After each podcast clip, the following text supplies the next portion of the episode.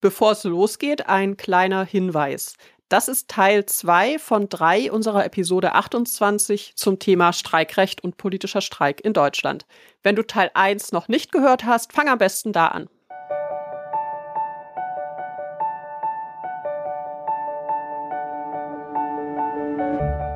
Wer bestimmt, wie du arbeitest? Wer bestimmt, was wir produzieren? Democratize Work, der Podcast zum Thema Demokratie und Arbeit. Ich bin Johanna Lauber. Und mein Name ist Felix Nickel. Einmal im Monat sprechen wir mit Gästen aus Wissenschaft und Praxis über ihre Erfahrungen und Erkenntnisse zur Demokratie in einer sich wandelnden Arbeitswelt. Heute Teil 2 unserer Episode zum Streikrecht und politischen Streik in Deutschland.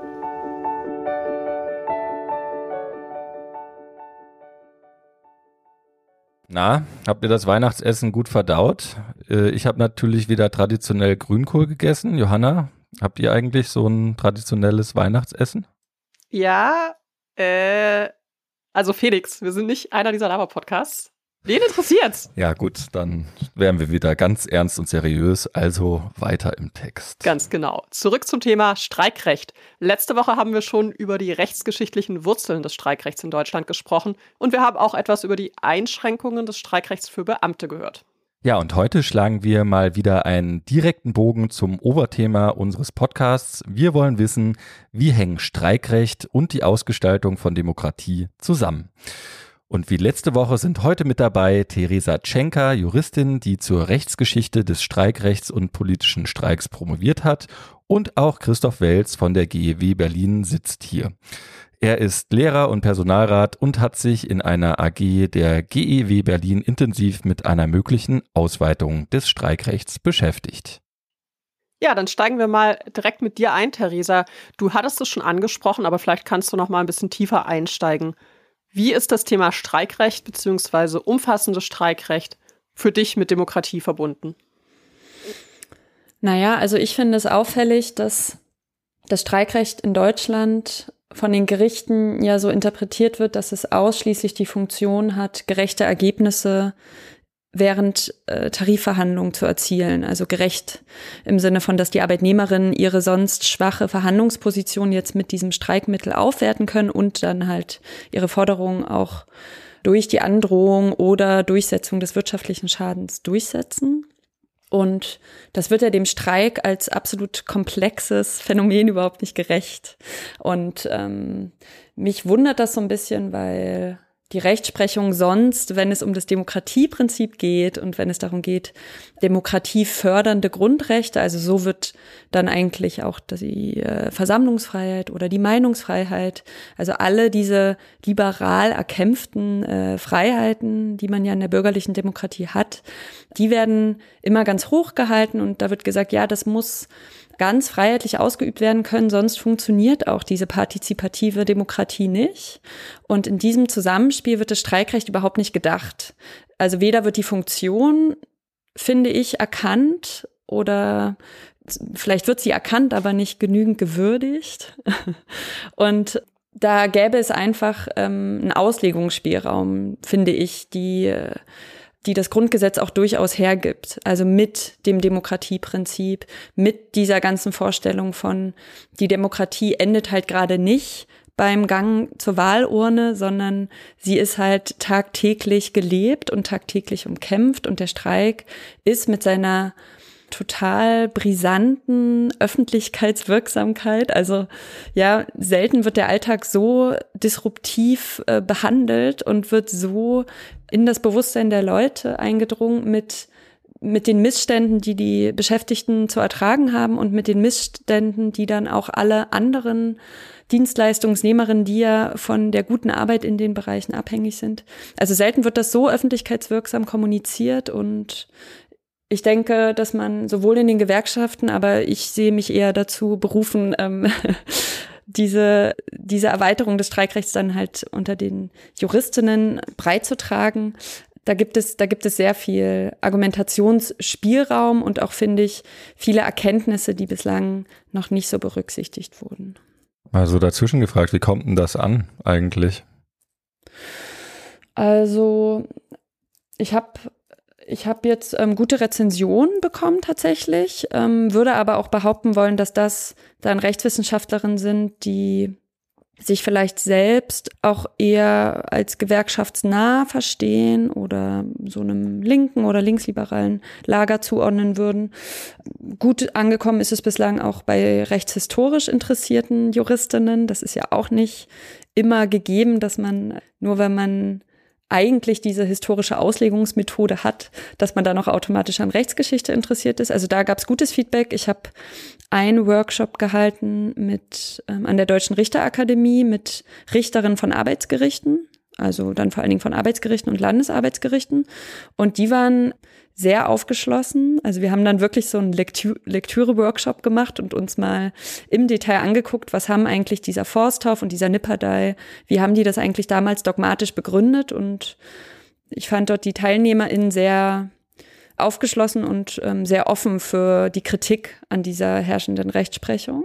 Also eine Arbeitsrichterin meinte dann sogar, na ja, gut, dann müssen wir das jetzt halt irgendwie wie so zweigleisig fahren. Dann gibt es halt den tarifbezogenen Streik und dann gibt es halt diesen politischen Demonstrationsstreik, so hat sie es genannt. Und den müssen wir dann halt einfach aufs Völkerrecht stützen. Und dann muss man das halt mal entscheiden, dass das auch geht. Und ich so, ja, genau, gut, das ist doch schon mal ein guter Ansatz, so kann man das machen.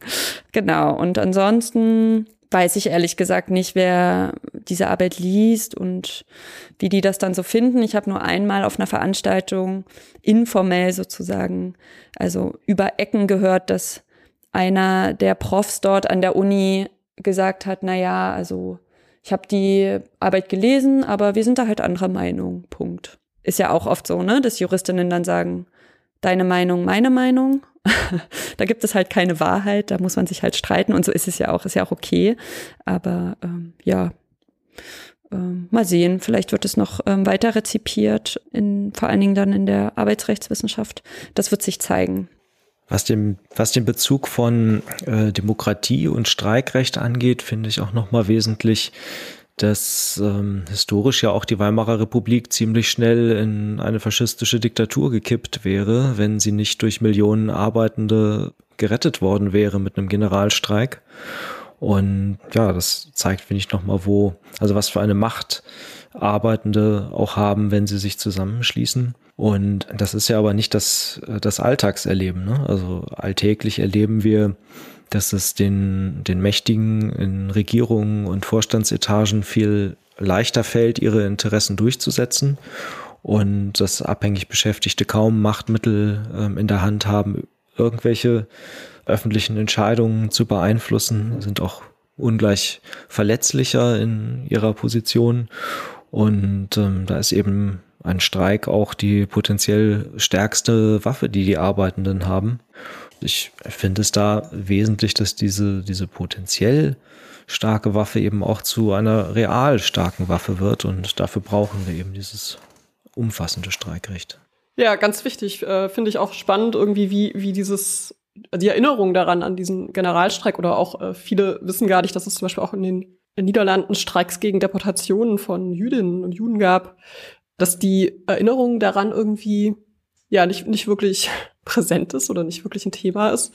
Und wenn, wenn es darum geht, was kann man gegen Entwicklung nach rechts, gegen Faschismus tun, dann immer eher, ja, halt wählen, Demo, Aufklärung, aber äh, diese Möglichkeiten irgendwie da in der Regel nicht, nicht diskutiert werden oder thematisiert werden. Genau, vorhin, vorhin fiel noch das Stichwort äh, Parlamentsnötigung, dass das ja so ein äh, wichtiges Argument war, warum man keinen politischen Streik machen dürfe. Theresa, was würdest du darauf antworten? Naja, also erstmal würde ich, ähm, würde ich wegkommen wollen von strafrechtlich relevanten Begriffen. Also es ging ja tatsächlich darum, ob man jetzt mit dem Streik als Nötigungsmittel ähm, ne, zum Zweck, dass man bestimmte Gesetze haben will, ob man da jetzt äh, gegen das Strafgesetz verstößt.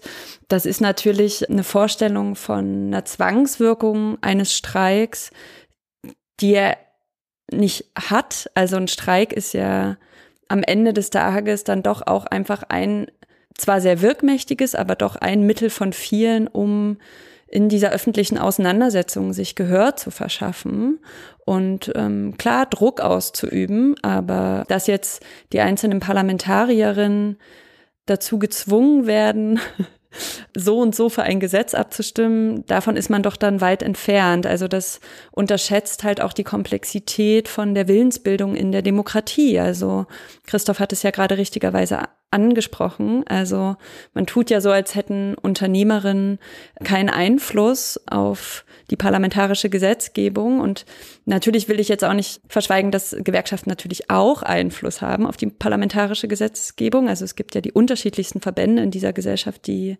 Lobbyarbeit machen. Aber jetzt zu sagen, dieser eine Streik ist so wirkmächtig und zielt so präzise auf die einzelne Abgeordnete oder die Fraktion als solche ab, die dann bestimmte Gesetze erlässt, das ist viel zu kurz gegriffen. Und also ich finde den Punkt, den Christoph äh, gemacht hat, gut, auch einfach mal darauf hinzuweisen, dass GewerkschafterInnen, äh, also Gewerkschaften, die ja dann von Arbeitnehmerinnen getragen sind, nicht dieselben Möglichkeiten haben, sich gegen den Status quo zu wehren, der ja letztendlich durch das Zusammenspiel von der bürgerlich, bürgerlichen Rechtsordnung und den Produktionsverhältnissen und den UnternehmerInnen, die natürlich alle ein Interesse haben, dass das so bleibt, also was man ja auch so als stummen Zwang der Verhältnisse beschreibt, dass Arbeitnehmerinnen eigentlich nicht sonderlich viele Mittel haben, um dem gezielt was entgegenzusetzen. Und zu den wenigen Mitteln gehört halt unter anderem der Streik der muss dann auch legitimerweise ausgeübt werden können, wenn man das ernst meint mit der Demokratie. Aber ja, das ist natürlich, ich verstehe, dass das alles umstritten ist und dass das andere Leute anders sehen, aber ähm, ja, ich plädiere für eine Diskussion, die Demokratie da an der Stelle einfach anders denkt. Und auch, dass die ganze Erzählung im Arbeitsrecht, die es ja gibt, von wir verstehen, dass das Arbeitsrecht erkämpft wurde, genauso wie das Streikrecht. Und wir verstehen, dass es die Arbeitnehmerin schützen soll und dass es ihre schlechte Verhandlungsposition ausgleichen soll, dass man doch diesen, diese richtige historische Erkenntnis auch ernst nimmt bei der Frage, wie das Streikrecht ausgestaltet werden soll. Ich wollte, wollte aber auch noch eingehen auf die, die Frage, ähm, dass jetzt unterschiedliche Beschäftigtengruppen es vielleicht auch leichter haben zu streiken oder schneller Druck ausüben können durch Streik als andere Gruppen. Wie seht ihr das? Ist das ein, könnte das ein Problem sein? Ist das eine unfaire oder ungleiche Voraussetzung, dann mit Streik auch die Politik zu beeinflussen? Also zunächst mal finde ich, ist das so. Ne? Also die Klasse der Lohnabhängigen ist ähm, vielfach geschichtet und gespalten und es fällt natürlich einzelnen Gruppen, die in einer besseren Position sind, leichter sich durchzusetzen. Ich denke aber, dass also was ist die Schlussfolgerung daraus? Ne? Also äh, ich glaube, es wäre naiv zu meinen, dass ähm, ein eingeschränktes Streikrecht jetzt im Interesse der weniger durchsetzungsstarken lohnabhängigen Gruppen eingesetzt würde, sondern es wird letztlich gegen Lohnabhängige insgesamt äh, verwendet.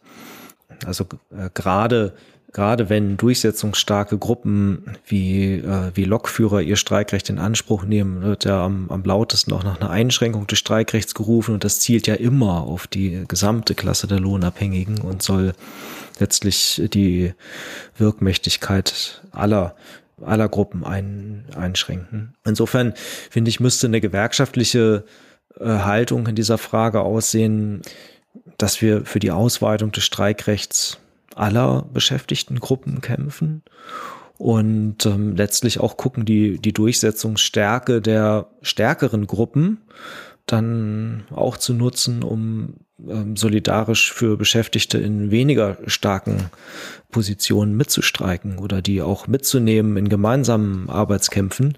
Also hier kann es letztlich nur auf eine ja, solidarische, solidarische Strategie der Gewerkschaften insgesamt hinauslaufen.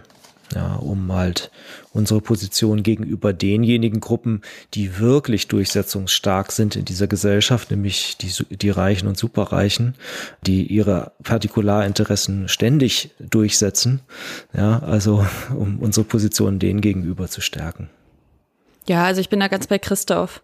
Ich ähm, halte, ich halte gar nichts davon, Grundrechte dahingehend einzuschränken, dass man dann doch manchmal auf Interessengruppen in der Gesellschaft stößt, mit denen man vielleicht nicht einer Meinung ist oder deren Interessen man jetzt nicht prioritär behandeln würde.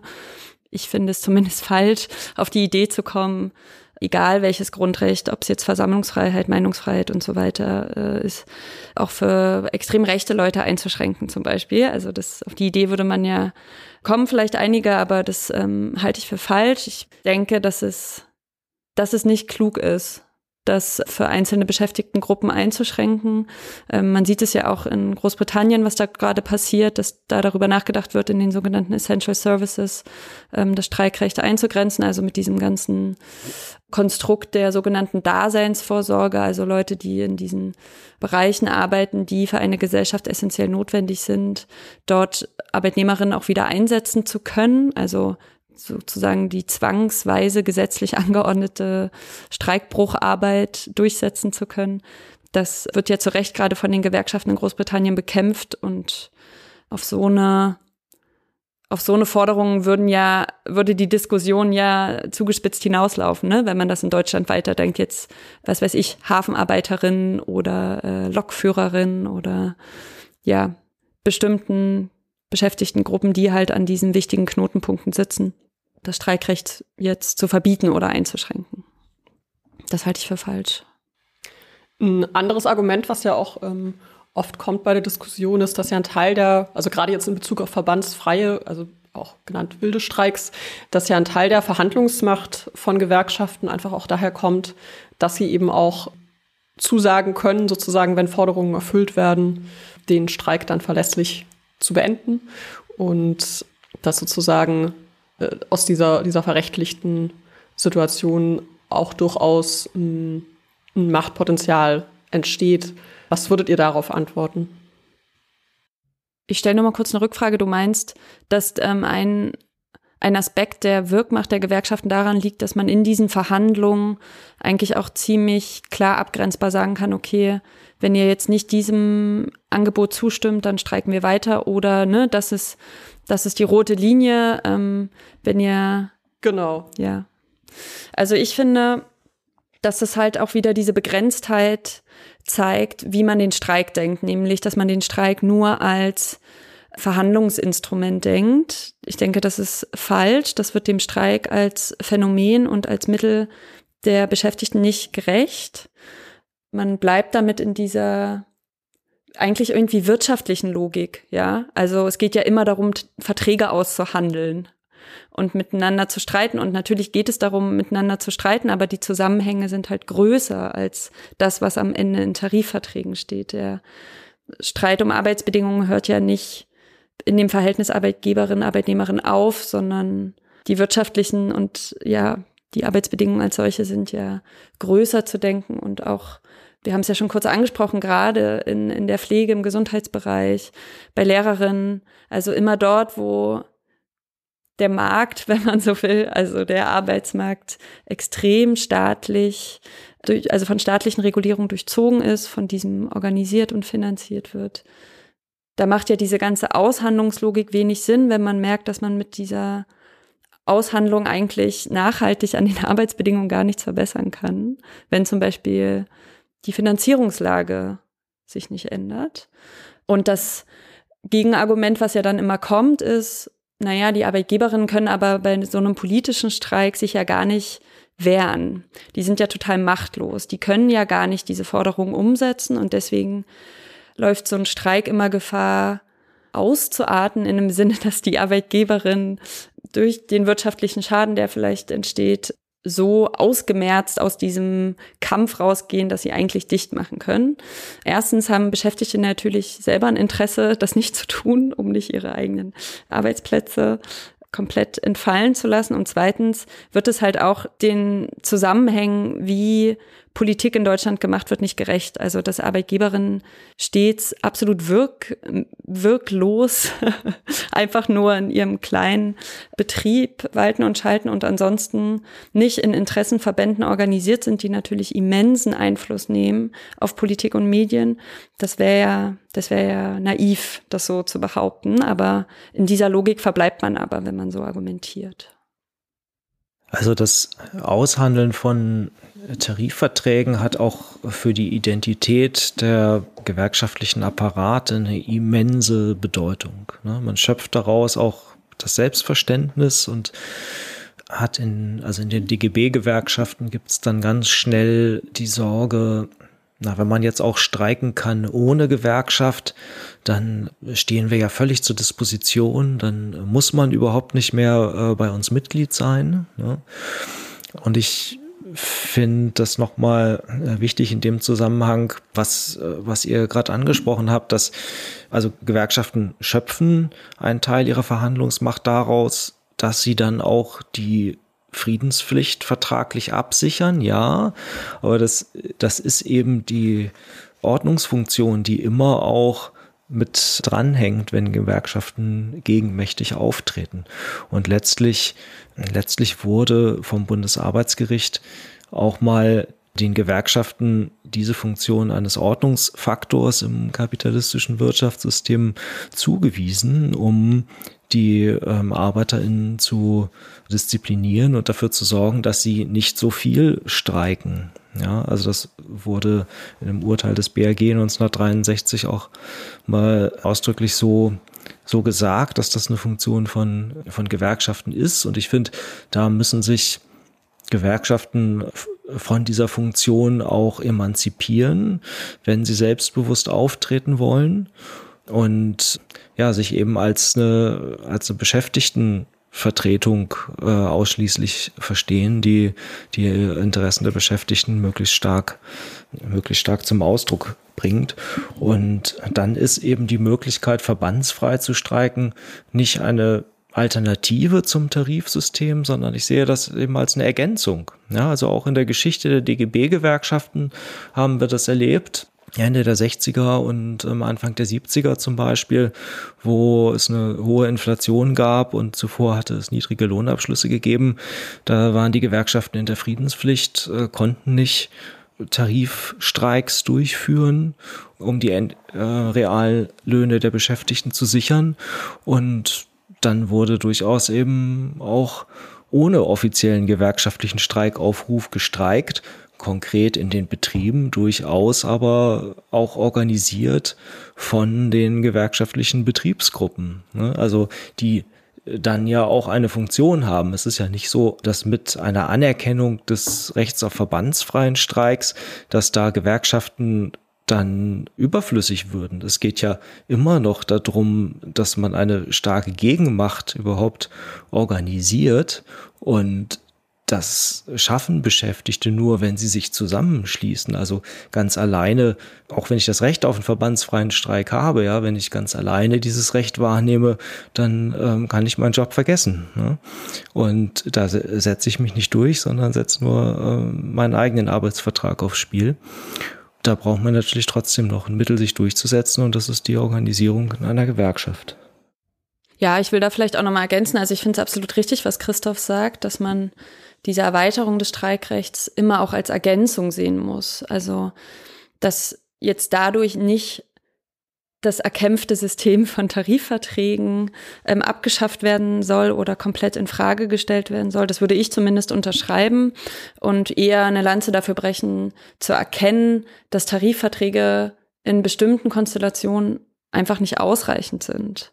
Also, dass es den Streik für eine bestimmte Reform, für eine bestimmte Gesetzgebung oder auch vielleicht gegen bestimmte Reformen teilweise braucht, weil hier durch die komplexen Verhältnisse, die halt über die Einwirkungen der Arbeitgeberverbände auf die Gesetzgebung und dann halt eine gesetzgeberische Verschlechterung von bestimmten Bereichen dann unmittelbar auf die Arbeitsverhältnisse eingewirkt wird. Und ja, das stellt ja gar nicht in Frage, dass es absolut wichtige und notwendige Tarifverträge in den verschiedenen Branchen gibt, die ja auch teilweise notwendig sind, weil man dort ganz spezifische Arbeitsverhältnisse hat und ganz spezifische Bedürfnisse der unterschiedlichen Belegschaften. Ich bin der Meinung, das kann, das kann absolut parallel laufen. Ja, ich glaube, da sind wir jetzt an einem ganz spannenden Punkt angekommen. Eine Erweiterung des Streikrechts könnte also auch als Mittel einer Stärkung von Demokratie gesehen werden, indem der Streik in Deutschland bisher rechtlich auf seine Rolle als schärfstes Mittel in tariflichen Belangen reduziert wird wird er ja, wie du das auch schon angesprochen hast, Therese, auf die Sphäre der Wirtschaft beschränkt. gerade diese Trennung zwischen, zwischen Wirtschaft und Politik in der liberalen bürgerlichen Demokratie ist ja aber auch ein entscheidendes Element von Herrschaft. Also eine Ausdehnung des Streikrechts würde diese Trennung brüchig machen, sodass auch politische Rahmenbedingungen in den verschiedenen Sphären ja, der kapitalistischen Produktion direkt zum Gegenstand von Arbeitskämpfen gemacht werden könnten. Ja, Bürgerinnen hätten dann nicht nur Einflussmöglichkeiten über das Wahlrecht und die Beteiligung an sozialen Bewegungen oder Verbänden, sondern könnten auch als Bereitstellerinnen von Arbeitskraft politische Ansprüche mit ja ziemlich viel Macht und Stärke geltend machen. Hm, ein Argument, das für diese Diskussion, glaube ich, wichtig ist, lautet, eine Erweiterung des Streikrechts bedeutet nicht das Ende von Gewerkschaften. Vielmehr könnte ein erweitertes Streikrecht die Rolle von Gewerkschaften ja auch stärken. Denn die wären als organisierende Institutionen der Interessenbündelung und ja auch nach wie vor Masseninstitutionen und Vertretungen sicher nach wie vor für den politischen Streik unverzichtbar. Ja, ne, hätte, hätte Fahrradkette oder würde, würde, weiß ich jetzt auch nicht. Äh, trotzdem stellt sich ja die Frage bei all dem utopischen Denken, wie wir jetzt realistisch eigentlich dahin kommen, beziehungsweise ja, welche Wege führen zu diesem neuen Streikrecht. Und genau das müssen wir auf nächste Woche verschieben. Da werden wir uns genau mit diesen Bestrebungen einer Erweiterung des Streikrechts in Deutschland befassen. Und kürzlich gab es auch ein interessantes Urteil des Europäischen Gerichtshofs für Menschenrechte zum deutschen Beamtenstreikverbot. Und das besprechen wir dann natürlich auch.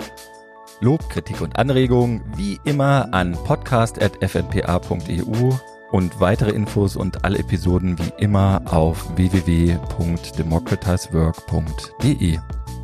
Jetzt wünschen wir euch erstmal einen guten Rutsch ins Jahr 2024. Kommt gut rein. Tschüss.